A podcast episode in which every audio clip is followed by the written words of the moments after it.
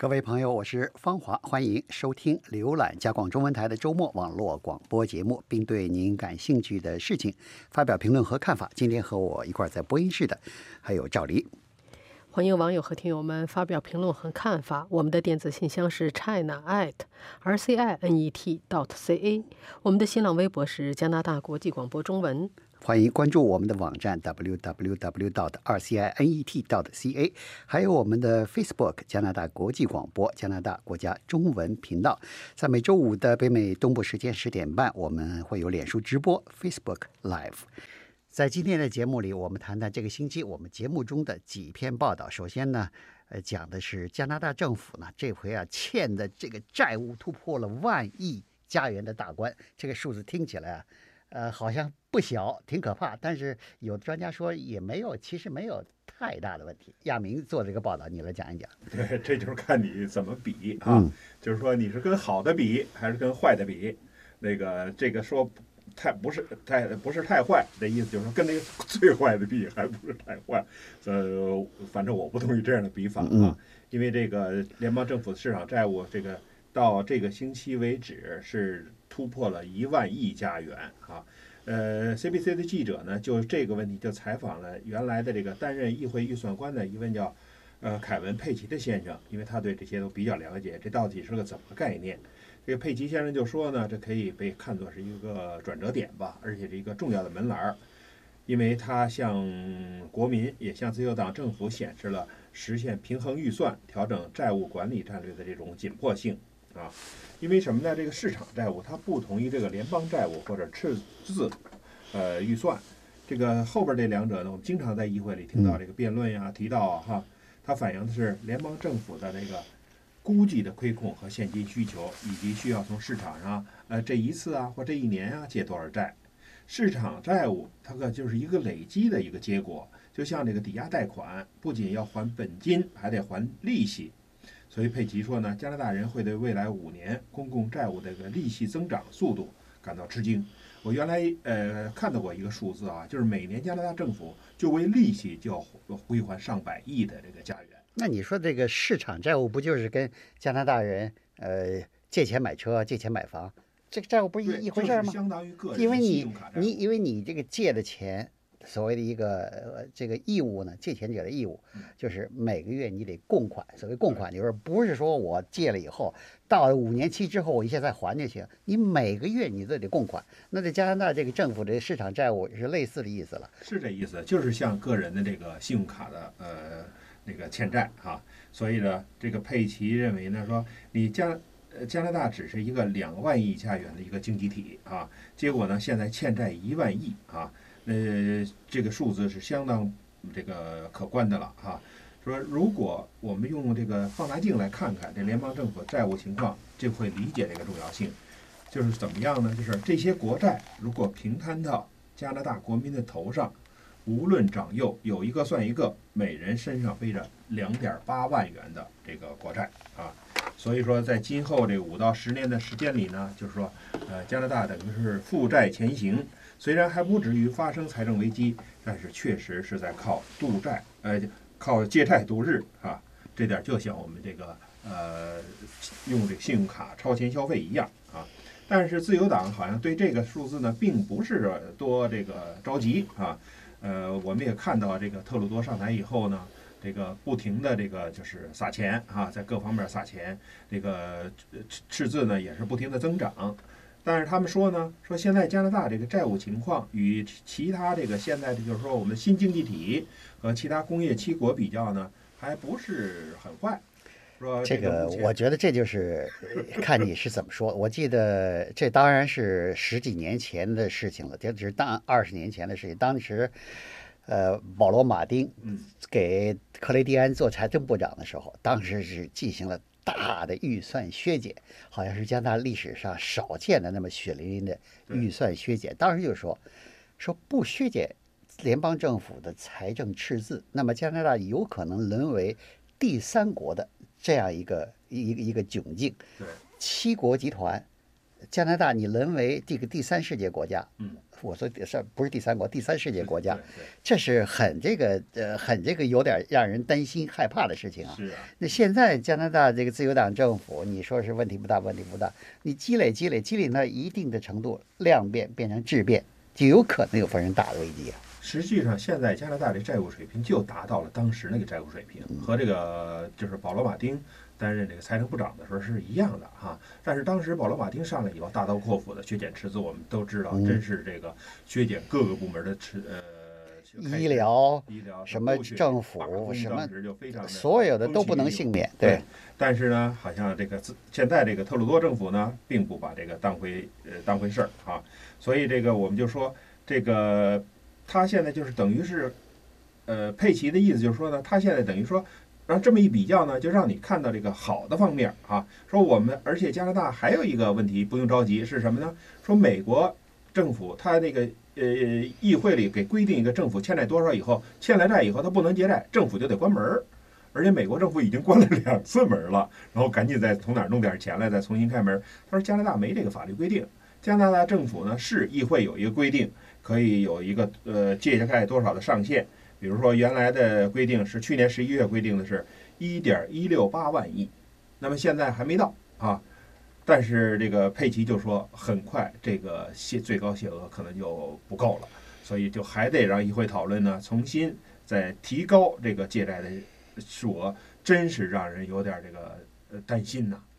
不过，不过加拿大这个政治跟美国政治不一样，加拿大是这个只要是多数党执政，总理一声令下，那些这个议员都是橡皮图章，对是通过这个提高债务上限的，应该没问题。那。美国这个议会就不一样了。美国虽然是有这个都属于自己的党派，但是议员投票的时候真是蛮不吝。他自己跟说我的选区这个选民就不同意提高这个，他就可以跟自己的党唱反调，就是就是不给你这个投票你那个政府也是一点办法没有。那最后呢，这美国这个政府停摆。这个每个当总统的时候都有过这个停政府停摆的这个危机嗯，嗯，反正这个嗯政府这个预算赤字跟公共债务，这个现在在西方发达国家是一个老大难问题，因为是，因为你政党他要赢得选举，就要不停的撒钱，嗯不停的这个给选民以承诺。这选民呢又是各方面组成的，有左翼的、右翼的，有生活好的，有生活差嗯的，每个人的需求都不一样。投票的时候都是使劲嚷嚷自己的诉求，那政治家就使劲的撒粮、撒钱，啊，最后。这个让那个预算那个失去控制。好，这是这是一个呃，这是一个是经常发生的这个问题，而且经常受到加拿大这个民众和媒体关注辩论的问题。赵林，你做了一篇报，他讲的是加拿大联邦议会啊，有一些议员接受这个别人的付钱免费旅行。是这样，呃，加拿大众议院呢有一位叫这个道德专员，这个道德专员他是每年都要发布一个年度报告，就是对上一年度的这个关于这些议员啊遵守呃议会道德准则的情况做一个报告。那么这个报告呢是这个星期刚刚出来。做的呢是就针对去年的情况。那么加拿大广播公司报道说呢，根据他刚刚公布的发布的这个报告啊，就是二零一七年在加拿大的联邦议会议员当中有七十三个人都接受了由这个别人完全是别人给钱的这个免费旅行，那么交通啊、住宿等所有的开支加在一起，总额达到六十二万加元。这个加拿大联邦议会三百二十人，这一下有七十多人，那么差不多占了五分之一了。是差不多正好是五分之一。那么这个报道说呢，说接受了免费旅行的这七十三名议员呢，呃，是各个党派都有，不是说是只有一个党的，就是执政党、反对党，什么党的，就是什么党的都有。呃，他们的费用呢是有的是全部由对方那个赞助，有的是部分由对方赞助。呃，这些赞助方呢，大部分都是什么什么协会了、机构啊，但是很多实际上是跟这个政府是有着多多少少的联系的。呃，那么这个报告的一个新点呢，就是说，二零一七年联邦议员接受的免费旅行的金额比往年的平均值要高。呃，从如果你看一下，从二零一零年到二零一六年这所有年的每年这个平均的接受的旅行旅行开支啊，去年的要高出了差不多十万加元。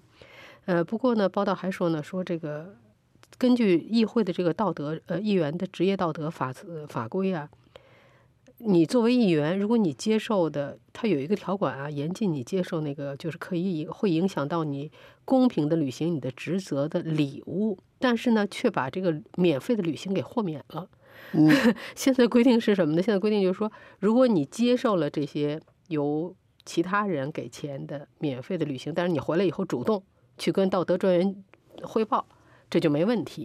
我就说这个加拿大这个，呃，所谓对呃政府工作人员、高级官员，还有这个民主选出的议员的有些道德规则，你听起来好像是有约束啊，有管有管呢。但是有的时候你这个他的规定具体规定，你一看真让你禁不住是不知道你是哭还是笑。你像我做了一篇报道，最近做了一篇报道，讲的是这个加拿大总理特鲁多呢，这个接受这个。一个大富豪了的礼物，呃，然后就是记者就想知道你到底他得到了什么礼物？圣诞节交换礼物嘛？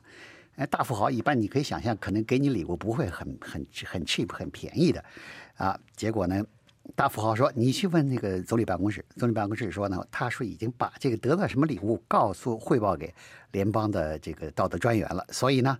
没必要再跟你媒体这个费费唇舌了。你再去找联邦那个道德专员呢？道德专员说：“呃，对不起，这个东西我还不能透露。为什么呢？这个因为这个东西没有在礼物的注册簿上。所谓的你你你接受礼物，一般应该在注应该注册一下。但是呢，又有一个条款。”这个条款说，如果要是你接受的这个礼物是不应该接受的礼物，你就不需要去注册。所以，结果你听听来听去啊，绕来绕去，规定说是你要是合法的礼物、合规的礼物才能接受，那你好像不合法礼物不应该接受。可是你要接受了以后呢，你又不需要注册。这这说来说去等于还是没人管了。对，绕来绕去又又给都绕出去了。这我觉得跟你 跟你这个旅旅行有一点这个类似的啊。对对。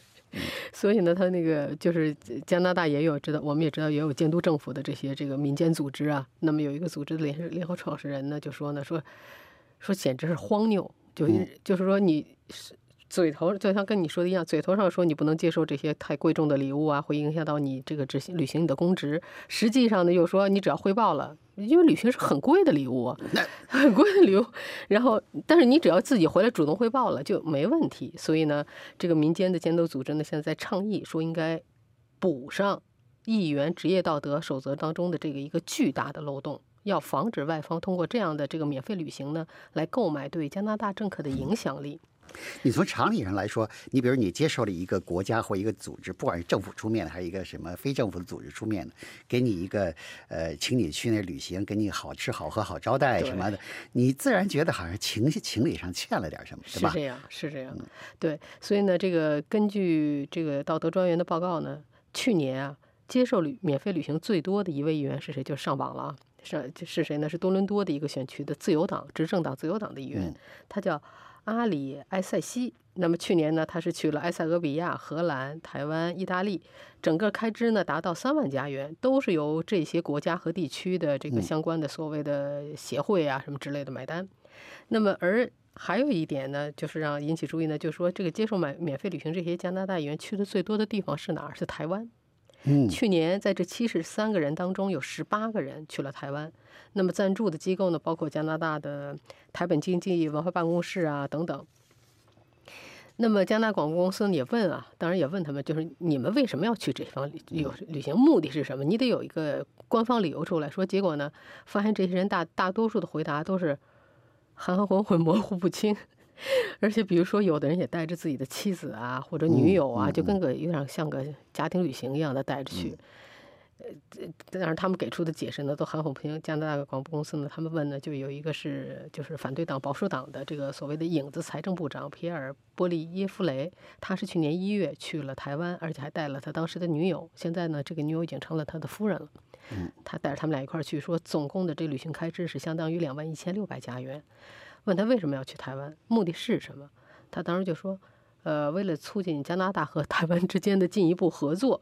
那么另外一位议员呢，也去了台湾，呃，就是这个刚才说的旅行最多的这个自由党的议员阿里埃塞西，问他你为什么去台湾？是什么？有什么目的？他说，哦，他说我的选区里有很多的有规模有相当大的这个台湾人社区，所以呢，我也要了解我的这个选区的选民所关心的问题，呃，要代表他们。就是给出的都是这样的理由。那么加拿大广播公司呢还报道说呢，说除了上述的这些地方之外呢，加拿大这些议员也去了什么日本啦、匈牙利、阿联酋，呃，包括美国等等。嗯，反正都不是什么呃穷山恶水的地方。对，嗯。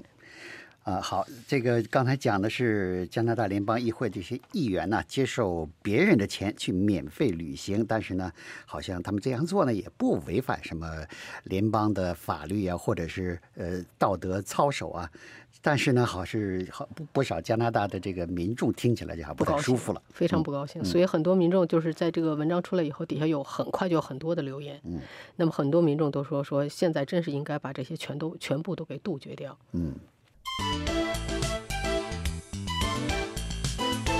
好，下面呢，我们再看看这个另外一个问题，讲究的是加拿大有回收，呃，就所谓的蓝盒子、什么绿盒子这样一个回收系统。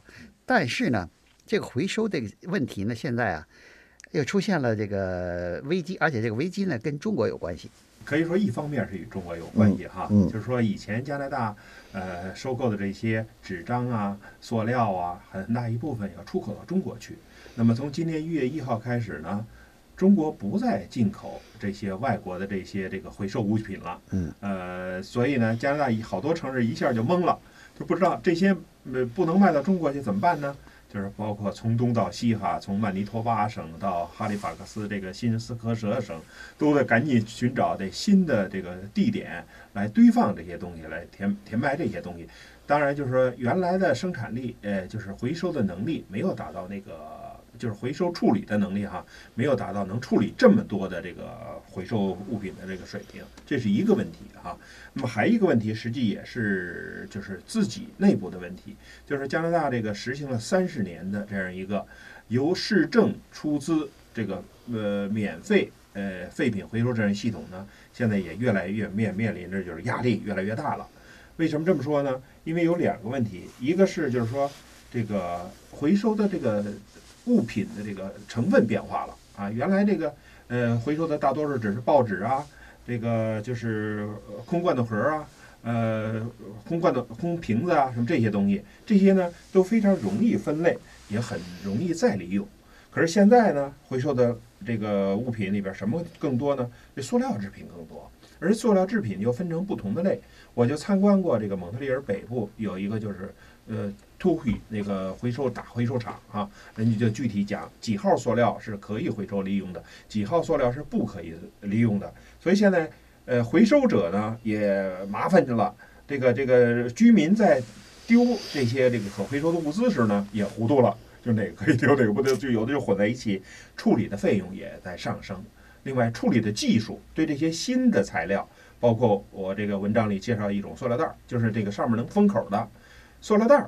是一种这个塑料，而封口那儿呢是另一种硬的塑料。我就跟你说，这个二战以后啊，二战以后这个工业革命呢，呃，有一个主要的这个缺点在于什么呢？就是这个包装垃圾。你想想，二战前哪有什么塑料瓶啊？哪有什么塑料包装啊？而且呢，现在随着这个所谓数字经济的发展。那好多人都不去实体商店买东西，就是网购。网购是网购，靠的是什么？网购就靠的是大量的这个包装。所以你那个，你要把这个呃呃胖怕撞怕摔的东西，不远万里送到你家，靠的是什么？靠包装。就说是不怕摔不怕撞的东西，买买件衣服给你送到你家里，都是层层包装。这些这个包装，纸盒子。包装纸盒你可以回收，里边包装那些塑料的东西，好多东西就是不能回收的东西。所以你看，喝的咖啡杯，喝的这个喝的这个矿泉水杯，送外呃这个快递的这个包装，还有你正常的平常买东西的包装，所以这些东西这些这个所谓的包装垃圾啊，几十年前是根本没有的。是现在这个尤其是有一些塑料制品哈，比如说。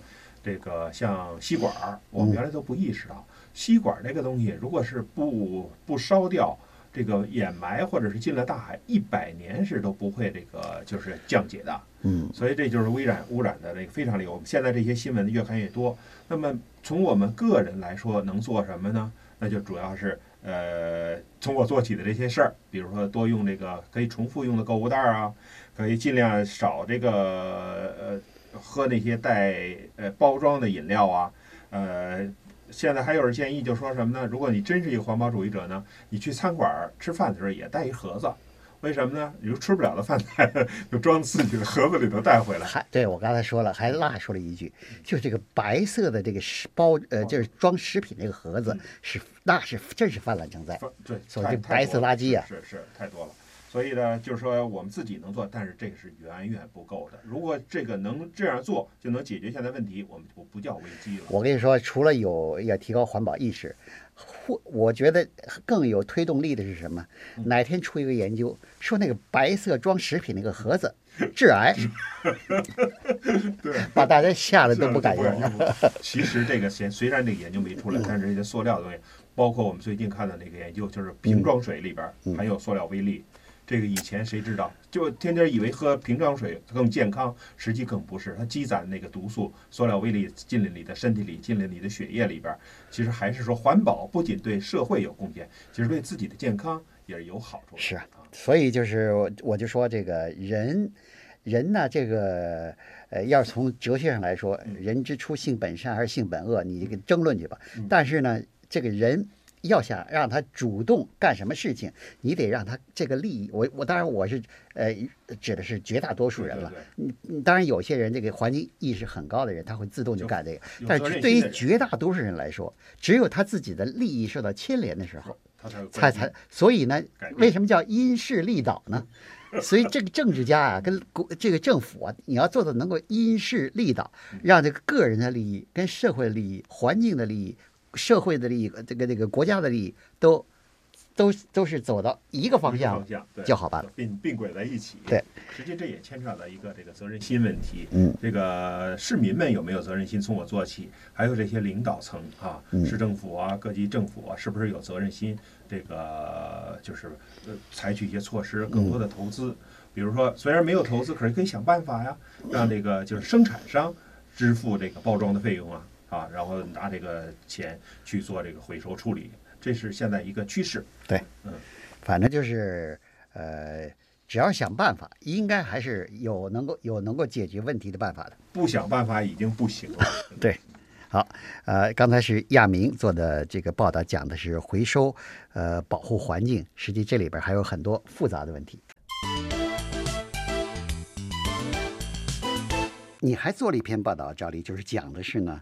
嗯，地球啊，好像这个环保问题越来越严重，而且有的专家甚至谈到第六次物种大灭绝。这个题目听起来很吓人啊，听起来很吓人，是这是。最新出来的也是这个星期出来的一个报告。那么发布这个报告的组织呢，是属于联合国的，就在联合国框架之下的一个呃独立的叫政府间机构。呃，名字很长，生物多样性和生态系统服务政府间科学政策平台。我老天啊！那么这个，但是这个报告呢是很有可以说是很有权威性的，一共有四十五个国家的一百位专家参加。嗯，他们在长达三年多的时间里呢。对各方面的数据啊，呃，这个报告进行了评估，进行了研究。那么报告的结论呢，出来确实像你说的很吓人，呃，说是一个呢是就是地球要有第六次物种大灭绝，而且呢这个第六次物种大灭绝呢是由于人类的活动而而导致的。